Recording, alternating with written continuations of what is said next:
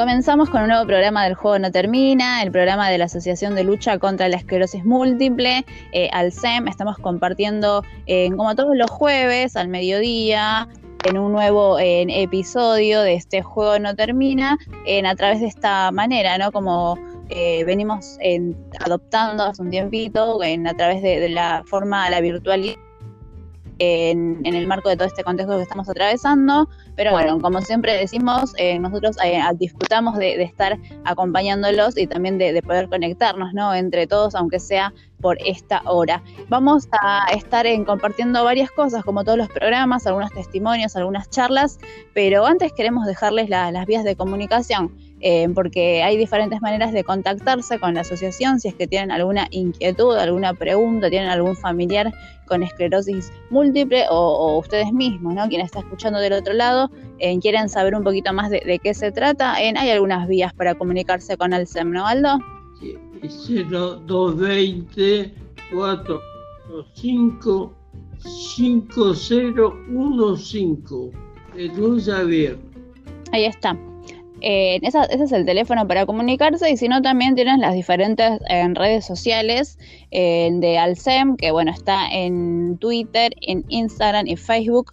Pueden encontrar en otras formas de, comunicarse y dejar sus preguntas, sus inquietudes, lo que ustedes necesitan saber, pueden hacerlo esas vías. También les comentamos que en las redes sociales van a encontrar mucha de la información de, las diferentes charlas que eh, tuvieron lugar en, meses atrás y también nuevas charlas que, están disponibles para el mes de octubre. Así que nada, toda esa información la pueden encontrar en las redes sociales si quieren saber eh, un poquito más, porque hay un montón de, actividades, la verdad, para, para hacer en, este momento en que, que, ahí organizó el SEM. Así que bueno, nada, ahí tienen un montón de posibilidades de en diferentes actividades. Eh, vamos a estar haciendo este programa, como decíamos, eh, durante esta hora. Vamos a estar acá acompañándolo junto con Aldo y Javi. Es algo antes un, adelanto de, de, lo que vamos a estar charlando en el día de hoy. Vamos a tener una charla muy interesante con Vanessa Ojeda, que ella también es una persona que fue diagnosticada con esclerosis en 2015, que vive en la ciudad de Bariloche. Y también vamos a tener la posibilidad de contar con el testimonio de eh, la neuróloga Carolina Mainela, que bueno, va a estar dando una charla el próximo sábado en el marco de las actividades que viene organizando Alcem. Así que bueno, eso va a ser un poquito de lo que se va a tratar este programa. Vamos a estar acompañándolos, como decíamos, a lo largo de esta hora, eh, bueno, haciendo una vez más este programa del día de hoy con el juego no termina.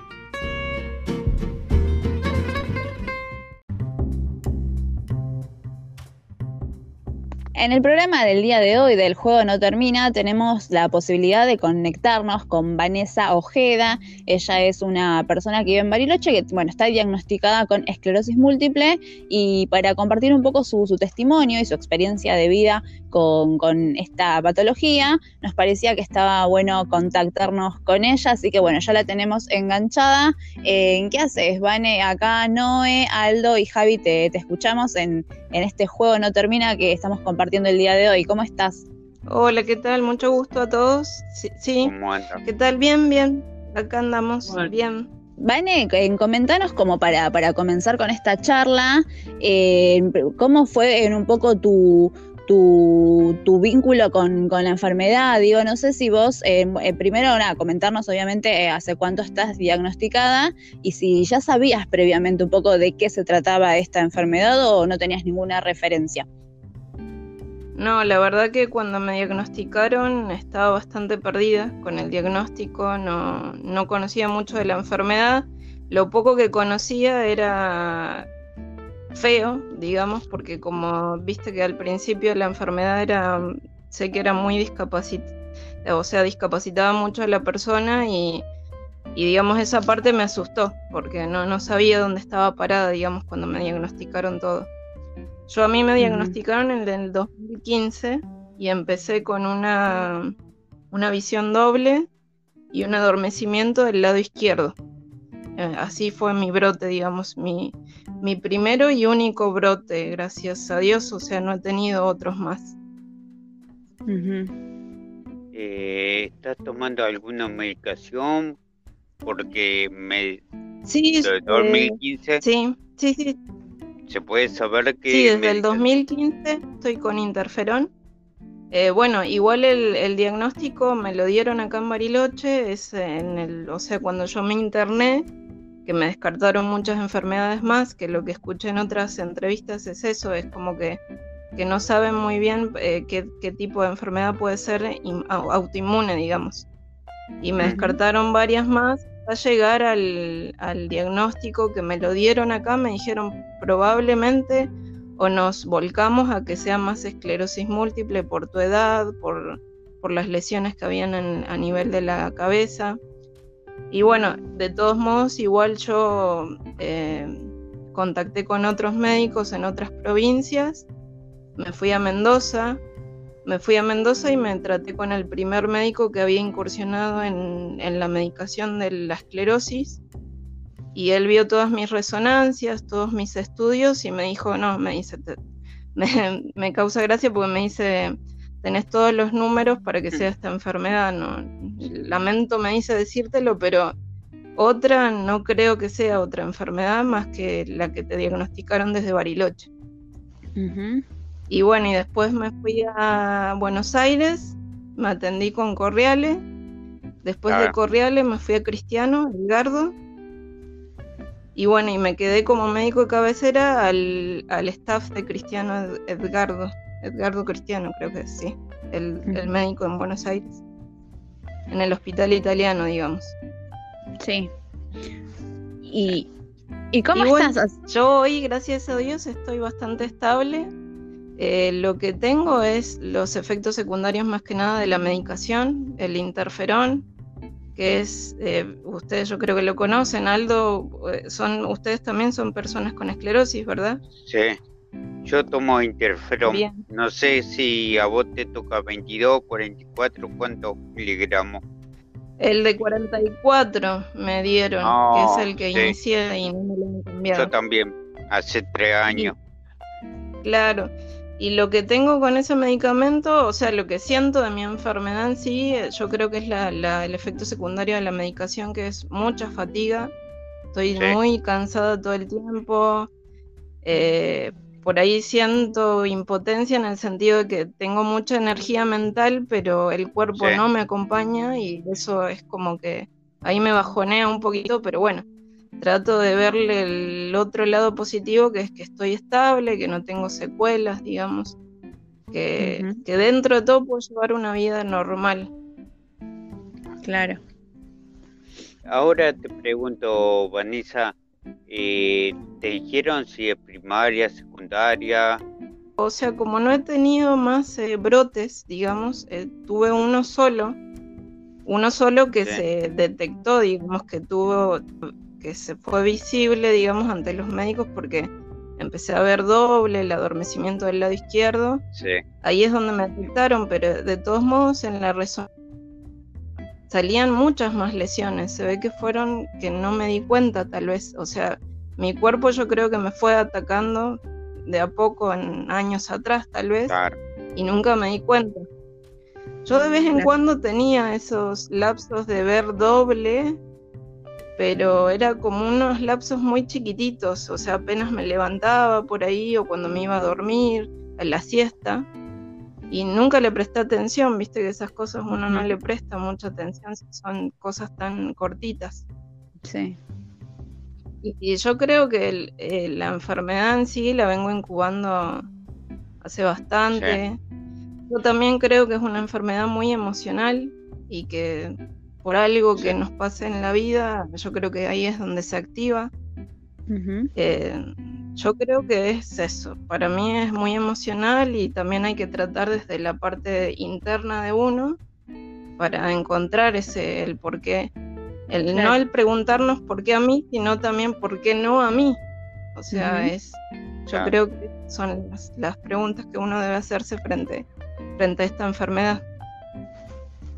Y, y vos mirando un poquito para atrás en, en esto de que decís que ya venías con, con algunos síntomas que no les dabas mucha atención, eh, ¿detectaste como el momento y, y con qué lo, lo vinculas, digamos?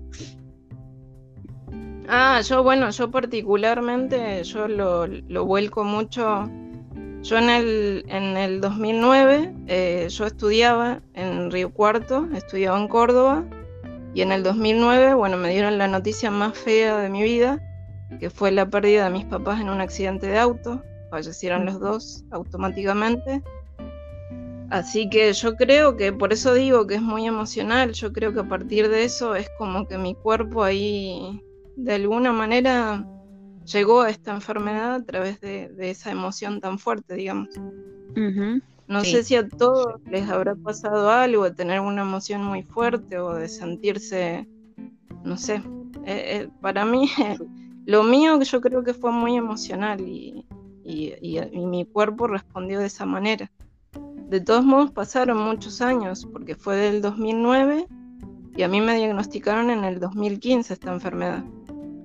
Sin embargo, igual entre el 2009 y 2015 sentía algunas cosas raras, extrañas con mi cuerpo, pero como te dije, uno no le presta mucha atención y tampoco está pendiente de que pueda, de que pueda haber algo malo en uno. Claro, sí, sí, sí, tal claro. Yo también eh, fui sintiendo a poco, perdí equilibrio, me hice tratar por la cervical y al final no era. Me hicieron punción lumbar. No sé si a vos te hicieron para, para sacarte toda la duda.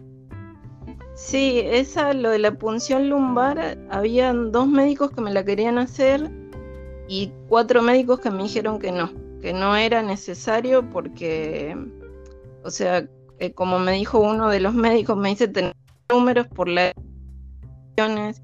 por la manera en que se te presentó, que es esclerosis múltiple. Eh, no quedaban otras opciones más a las que ellos realmente les, les fuera como que, me guían, digamos, para lo que fue los síntomas que me dieron. Eh, pero bueno, yo creo que el diagnóstico es el correcto porque a partir de la medicación yo ya no tuve, o sea, gracias a Dios no tuve ningún brote más. Momento. Eh, estoy bastante. Una pregunta, Vanessa. Eh, ¿Tomaste corticoides antes? Eh, no, pero el primer brote que tuve me internaron en terapia y me pasaron corticoides por una semana, creo que estuve internada así. Sí. Sí, a partir de eso, bueno, incertidumbre, obviamente que uno, esto de, de la visión doble, vi vi doble por un mes y medio más o menos. Mm. Eh, y bueno, los miedos a no poder recuperar la vista y todo eso estuvo al principio. Sí. Pero bueno, gracias a Dios el apoyo de mi familia estuvo y eso ayuda bastante, eh, sentirse contenida de oh. alguna manera. Aldo, ¿querés hacer vos alguna pregunta? Sí, yo quiero decir algo a Vane. Vane parece muy joven. Y si sos muy joven, te seguir luchando. No bajes los brazos. Tengo 72 años. No que darte consejo, no sé nadie por dar, un consejo, pero por la edad, por los años vividos, no bajes los brazos. Bueno, muchísimas gracias, Aldo. Sí, sí, tengo 35 años, soy joven. Eh, yo sé que hay mucha gente que lucha y gente que, obviamente, no quiero decirlo, pero está, eh, están con una enfermedad muy progresiva. Yo, gracias a Dios, estoy estable y eso doy gracias a Dios que, que sea así y que continúe así y no voy a bajar los brazos. Obviamente, hoy tengo una hijita de un año. También ah, me costó tenerla porque tuve un embarazo un poco conflictuado y que no sabían si era por lo mío o por, por otra cosa, pero bueno, gracias a Dios la pude tener y, y hoy tengo mi familia, el apoyo está, así que sí, de bajar los brazos jamás y siempre uno tiene que dar para adelante y a pesar del, bueno, yo como dije, a pesar de la secuela de la medicación, que yo creo que es eso, que la fatiga, el, ser joven y no ser y no poder tener la energía de acompañamiento con el cuerpo a veces frustra un poco, pero bueno, no hay que bajar los brazos, hay que seguir nomás. tal cual. Vane, eh, te hago una... Dale, Javi. Ah, no, si eh, se dedicaba a algo, tenía un, no sé, una ocupación o algo, y que le mande saludo a la hija porque no dijo el nombre. Así le queda grabado. mi hijita se llama Melina. Y sí, eh, bueno, eh, a partir del fallecimiento de mis papás yo me hice cargo de un negocio que era de mi mamá durante todo este tiempo hasta que llegó la pandemia. Que bueno, yo creo que ya era mucho porque no poderme exponer demasiado a la gente, también la incertidumbre de al estar inmunomodulada, no sabía si, si me contagiaba de lo que hay hoy afuera iba a ser bueno o no, o lo iba a superar o no. Con mi marido decidimos darle un cierre al local y bueno, después de 10 años que estuve con el local decidí cerrarlo, pero hoy me dedico a venta online. Hago ah. desde casa y mi marido hace las entregas, así que dentro de todo la voy sobrellevando. Ah, buenísimo. Bien. No, está en un lugar privilegiado, ¿no?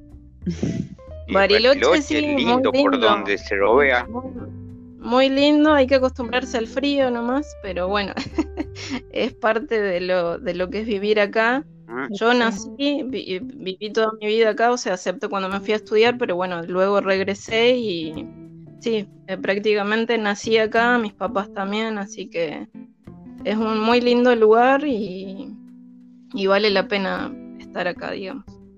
Eh, ¿Qué estudiabas, Vane? Te dice Javi. Eh, yo que he estudiado veterinaria. Veterinaria y quedé en tercer año de la carrera. Eh, y bueno, y luego me dediqué al comercio, nada que ver, pero bueno, es, es así la vida. es eh, sorprender con cosas que bueno, que uno se ve parado en sitios que por ahí nunca pensó que iba a estar, pero todo se supera, todo se puede hacer y lo importante como me lo dijo Aldo, creo, no bajar los brazos con nada y darle para adelante con todo. O sea, buscante con todo y más con esta enfermedad. Sí. Yo creo que si uno baja los brazos, creo que la enfermedad nos gana. Sí, tal cual. Eh, bueno, yo me quedé pensando y te voy a consultar porque em, ya también el otro día, en la semana pasada, también tuvimos otra entrevista con, con Diana, otra otra también otra persona que vive en Bariloche, que también, bueno, eh, es, es, como país amigo tuya, ¿no? Sí, sí, sí, Diana sí, la conocí, la conocí por el diagnóstico también, entramos en contacto con ella. Y bueno, es una chica que también he compartido mucho en el sentido de que por ahí también ella fue mamá hace poco, eh, por ahí nos comunicamos y charlamos un poquito desde la experiencia de cada una y bueno, eh, es lindo hablar con alguien que, eh, no sé si hablar en sí de la enfermedad, pero por ahí eh, conocerse con alguien que, padece, no sé si decirlo padecer, pero, pero eh, que te entiendan por ahí en, determinadas cosas que pasa interiormente por ahí. Claro, tal cual. Yo, eh, yo igual acá con los neurólogos, con el neurólogo que yo me atiendo también con, con Diana, han organizado así reuniones con gente que les han diagnosticado eh, de, varias edades y estuvo muy lindo. La macana es que no, no está muy fortalecido esa parte desde el lado médico por ahí como para contactarnos. Eh, pero la verdad yo, al ser paciente de esclerosis, me gustaría tener un grupo así de gente que comparta más o menos el, diagnóstico y estar en, condiciones también, ¿no? Claro. Sí, siempre remarcamos eso, ¿no? La importancia de, contar con una red de, apoyo, si se quiere, ¿no? Donde, donde esto, poder compartir experiencias, em, cuestiones que vinculadas a los síntomas o, o diferentes en aspectos ¿no? que, tiene esta enfermedad que como decís vos, ¿no? Eh, te, termina entendiendo otra persona que, padece lo mismo y, también por eso en, nuestro objetivo también un poco con, este programa y en sí al SEM, en, que, lleva a cabo un montón de talleres actividades, también un poco la, idea surgió con esa idea de acompañar a las personas para que no se sientan solas en este diagnóstico. Igual me, quedé pensando en esto que decías recién, esto último, y también en que lo mencionaste antes. hay provincias que todavía falta eso, ¿no? Como, no sé si eh, capacitación, ¿no? En cuanto a eh, fortalecimiento un poco del, sistema sanitario en cuanto a otras patologías, que termina siendo esto, ¿no? Como en tu caso, tener que irte a Mendoza o venir a Buenos Aires. Muchas veces mencionan eso, ¿no? Que tienen que venirse hasta Buenos Aires para poder tener como una consulta eh, en, que, en donde en definitiva les terminan dando muchas veces el diagnóstico, ¿no? Sí, sí, sí. Igual yo creo que es por la cantidad de habitantes, o sea, por la cantidad de experiencia que tenga el médico también ah, con, el paciente que se le presente. Yo opto por eso, porque ah. en, definitiva Bariloche sigue siendo, para mí sigue siendo un pueblo y los casos no son muchos. O sea, yo creo que el médico no tiene tanta experiencia como lo tienen en ciudades grandes y al ver tantos casos como para definir un diagnóstico, digamos. Esa es mi opinión personal. Por eso yo al, vivir siempre acá en Bariloche, desde... Yo también tuve una prima que tuvo lupus. También me descartaron eso desde el lado genético, ¿no? Sí. Ella falleció, falleció a los 19 años igual porque se la agarraron a tiempo. Pero bueno, también eh, apenas eh, eh, se la diagnosticaron, la familia siempre viajó a Buenos Aires, a otras provincias, como para, para digamos, asentar un poco más el diagnóstico, para estar un poco más este, seguros de dónde uno está parado.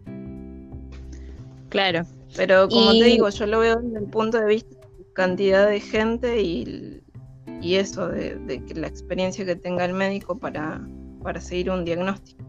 Claro, sí, la falta de también esto, como decís vos, de, casos, ¿no? Que, haya vinculado a esa patología. ¿Y cómo haces para mantener, el, en este caso, el vínculo, también medio en este contexto, ¿no? Que, estamos casi todas las regiones bastante eh, aisladas, manteniendo la, cuarentena.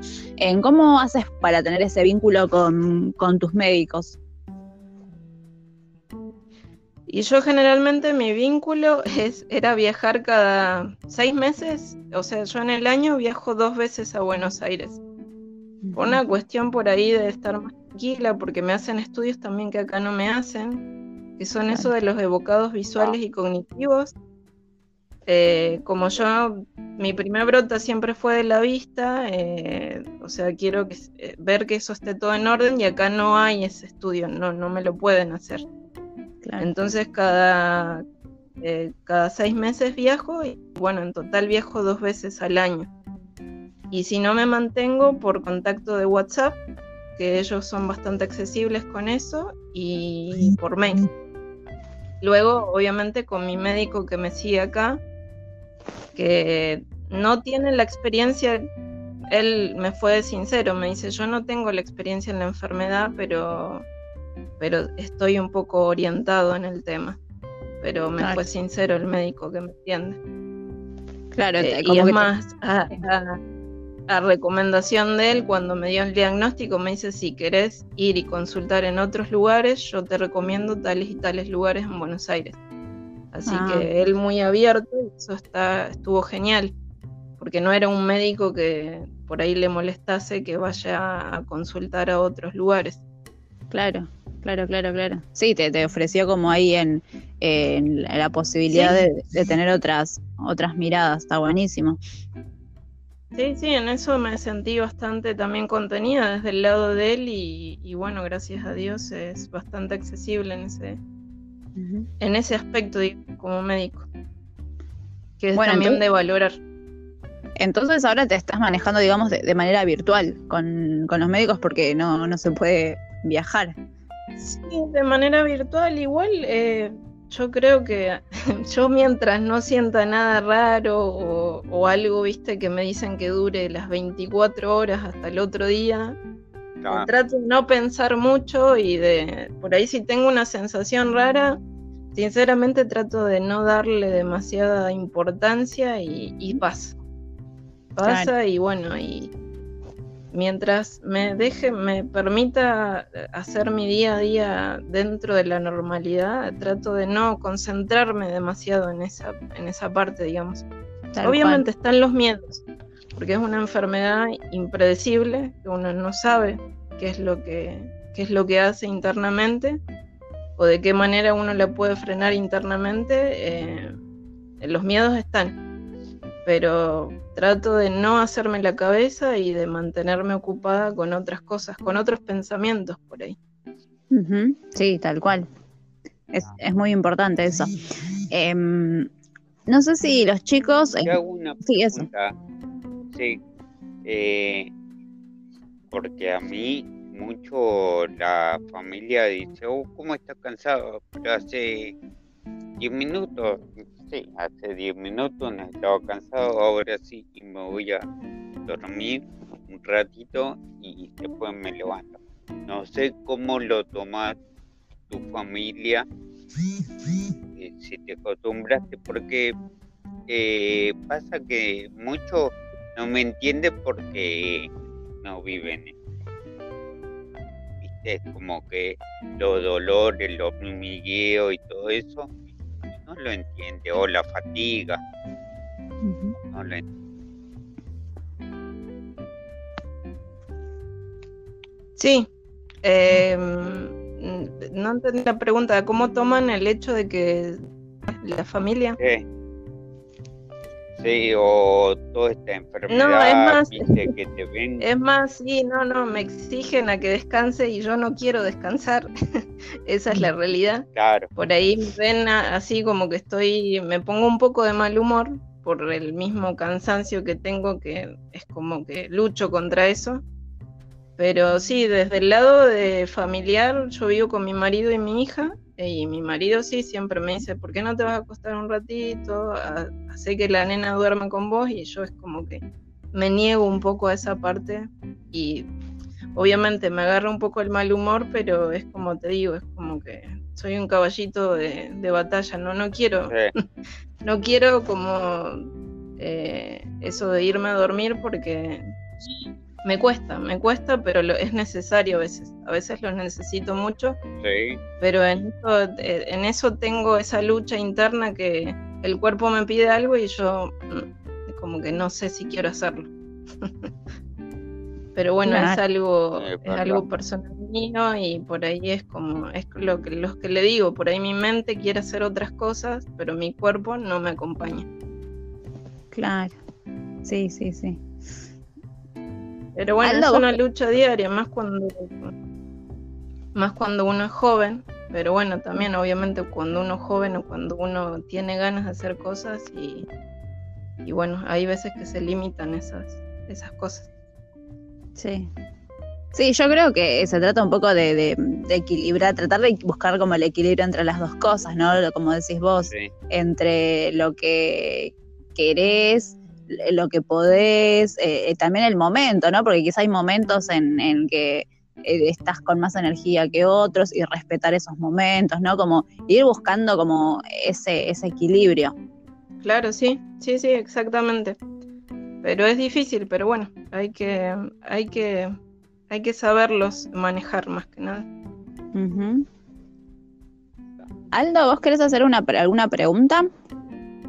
Sí más que le quiero decir que, la pierda la alegría, alegría del corazón, alegría del corazón. ¿Sabes qué pienso? Vender todo, irme a Bariloche y poner un, mercadiero. Bueno, muchas gracias.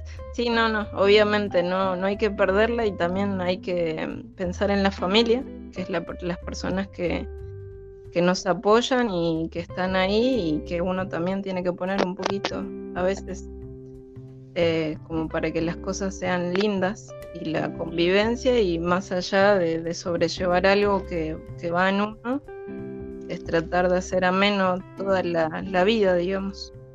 Sí, tal cual. Vane, ya para ir en redondeando, em, pensando ahora, bueno, vos dijiste que em, desde el 2015 más o menos estás diagnosticada, pero bueno, tenías, sentías que eh, en otros síntomas previos ¿no? a ese diagnóstico.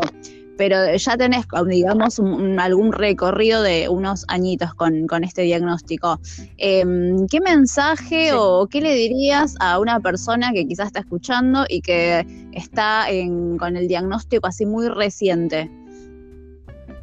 ¿Qué consejo le darías? Yo diría que, que no piense mucho, que no tenga miedo, porque el miedo aparece, aparece la incertidumbre y demás, pero eh, trate de, Yo la verdad que seguí para adelante, traté de no pensar demasiado en, lo, en el diagnóstico en sí, sino en, enfocarme en que estaba bien y o en recuperar lo que, lo que me había pasado, digamos. A mí, sinceramente, yo veo que hay mucha gente que sufre un poco más, pero eh, lo importante acá es eh, no, ¿cómo decirte? No, no enfocarse en, uy, sí, tengo esclerosis múltiple, voy a quedar mal, sino como que dar para adelante y tratar de desenfocar el diagnóstico y, tratar de llevar una vida normal y permisiva también. Que te permitas cosas. No, no, no, no dejes, uy, sí, estoy cansado, no puedo hacer esto permitirse, permitirse también eh, y el esfuerzo, porque es esfuerzo esto también. Yo creo que es un esfuerzo día a día. No sé si llegó el mensaje, pero es lo que es lo que me pasó a mí internamente. Yo trataba de no pensar tanto en, en lo que me habían diagnosticado, sino en ver, como dicen, el medio vaso lleno, digamos. En el sentido de que de, alguna manera pude recuperar la visión. Eh, sí, el, efecto secundario y la medicación está, convive conmigo. Es difícil a veces, pero bueno, eh, es un esfuerzo día a día. Y lo importante, bueno, es sentirse bien uno. Y el alrededor a veces es difícil, el sentirse, el sentirse comprendido, pero, pero también yo creo que es difícil la otra parte porque no saben qué hacer, pero lo importante es que estén, que estén y que acompañen de alguna manera. Yo lo, al principio lo había tomado como un duelo, pero dije, no, no, no puedo llegar a tanto sin... o sea, es como que sentí que perdí salud, pero no, no la perdí, o sea, eh, tengo que tratar de, de, de, llegar a un punto y pensar que no ver el medio vaso vacío, sino el medio vaso lleno, eso voy tal cual. Tal cual. y no estar tirado, decir, uy, sí, me enfermé, eh, eh, no sé qué voy a hacer con esto. Ya está. Lo tenemos y, y cómo vaya evolucionando o no, eh, es nuestro pensamiento también. Es muy interno esto. tal cual. Eh, sí, eso, hay que darle para, para adelante, como decís vos un poquito ahí en, tu reflexión. Muy lindo el mensaje, me gustó, muy lindo. Agradecerte, agradecerte por, por estos minutos, por también esto, tu, tu, tu mensaje. La verdad que eso, ¿no? Eh, nos quedamos con esa, con esa última frase tuya de, ver el vaso en, medio lleno, ¿no? No el medio vacío, sino el medio lleno. Sí, obviamente hay que enfocarse en eso y, tratar que lo que con lo que nos dio Dios de alguna manera es esto y tratar de ser feliz con tal cual. Tal cual, de eso se trata un poco todo. Eh, bueno, te, agradecemos, eh, Mane, te, dejamos ahí, te, liberamos y, ojalá nos podamos comunicar en, otra oportunidad em, también para, para poder charlar con vos en, otro momento quizá, pero bueno, nada, te, agradecemos por estos minutitos. Y te, mandamos un beso también a, tu familia y a, tu nena. Bueno, muchísimas gracias y un abrazo a todos y bueno, eh, mucha fuerza a todos y gracias por la entrevista y muy lindo. Y está muy bueno esto que hacen de, dar testimonios, porque yo creo que es una enfermedad de mil caras, como dice. No sabemos qué va a pasar. Tal cual. Chao, bueno, bueno, muchas gracias. Chao, Aldo. Bueno, un gusto, ¿eh? Muchas gracias por la entrevista. Muy lindo. Cuídate y muy lindo el mensaje. Bueno, eh, ahí pasaba Vanessa Ojeda eh, desde Bariloche, que también nos contaba un poco su experiencia con esclerosis múltiple y nos dejaba un mensaje muy lindo. Así que bueno, ahí pasaba esta entrevista del día de hoy en el juego No Termina. En el programa del día de hoy tenemos la posibilidad de contar con el testimonio de la neuróloga Carolina Mainela.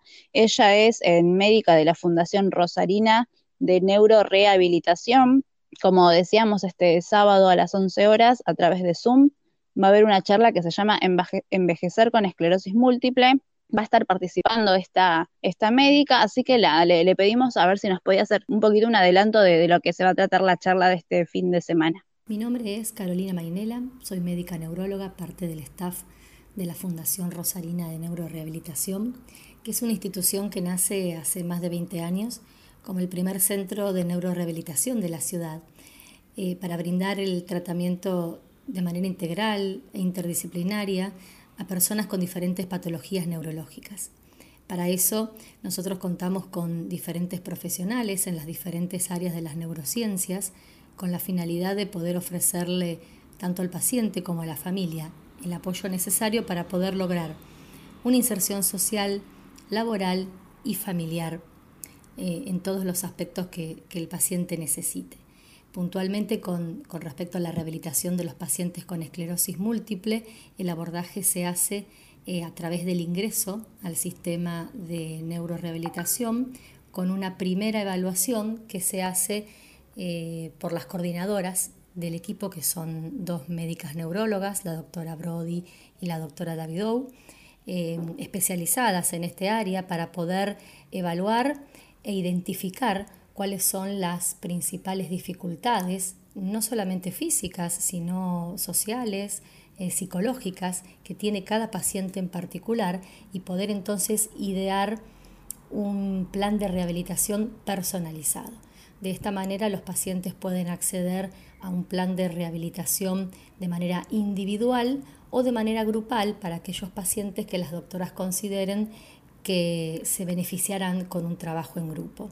De esta manera, los pacientes acceden a un, a un, manejo interdisciplinario que incluye no solamente la asistencia por neurología, sino con fisiatría, con kinesiología, fonoaudiología, psicología, terapia ocupacional e incluso con el servicio de asistencia social en el caso de que los pacientes tengan dificultades con lo que tiene que ver con eh, autorizaciones de medicación o incluso del plan de rehabilitación por los diferentes eh, obras sociales o mutuales que tenga cada uno de los pacientes.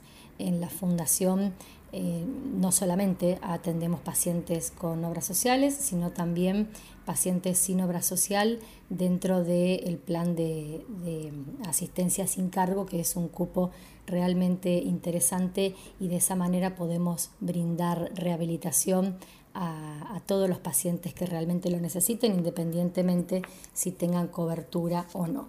Los invito el sábado a compartir la charla Envejecer con esclerosis múltiple donde voy a hablar de cuáles son los cambios que sufre el sistema inmunológico con la edad, cuáles son las características de la enfermedad conforme pasan los años, cuáles son las preocupaciones que tienen los pacientes y cuáles son las preocupaciones a las cuales atendemos o no estamos atendiendo los médicos.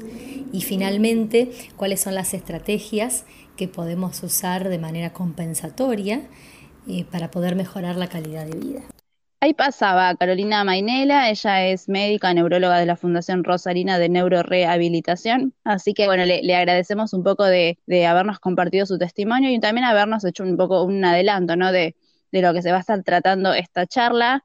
Así que nada, un poco eh, de, de, eso va a ser envejecer con esclerosis múltiple, se llama la charla. Bueno, están todos más que invitados. Si quieren saber más información, los invitamos a contactarse por las redes sociales eh, que ahí va a estar toda la información disponible para poder participar de esta charla. Llegamos al final del programa del día de hoy, del juego no termina, de este jueves. Eh, bueno, estuvimos ahí compartiendo varios testimonios, como lo venimos haciendo cotidianamente en los diferentes programas. Tuvimos la participación de Vanessa Ojeda, que nos contó un poco cómo es en su experiencia ¿no? con, con la esclerosis múltiple. Y también tuvimos el testimonio de una de las neurólogas que va a estar dando una charla en el marco de las actividades de Alcem. Eh, bueno, esto ha sido todo por hoy. Eh, estuvimos haciendo este programa eh, Aldo, Javi y Noé. Chicos, si quieren despedirse, este es el momento. Bueno, hasta la semana que viene y quédense un ratito más en casa, que importantísimo más para nosotros, sabemos. Bueno, gracias a todos por quedarse en su casa.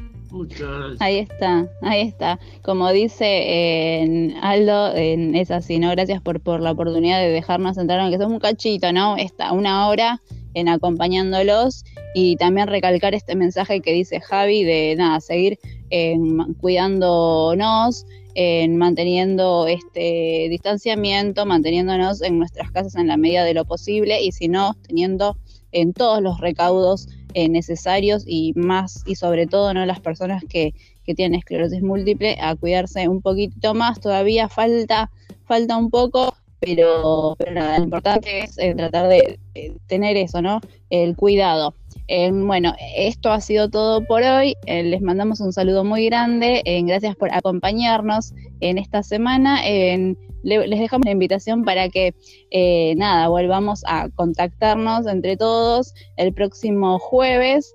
Pero bueno, nada, esto ha sido todo por hoy. En esta semana, esto ha sido el juego no termina.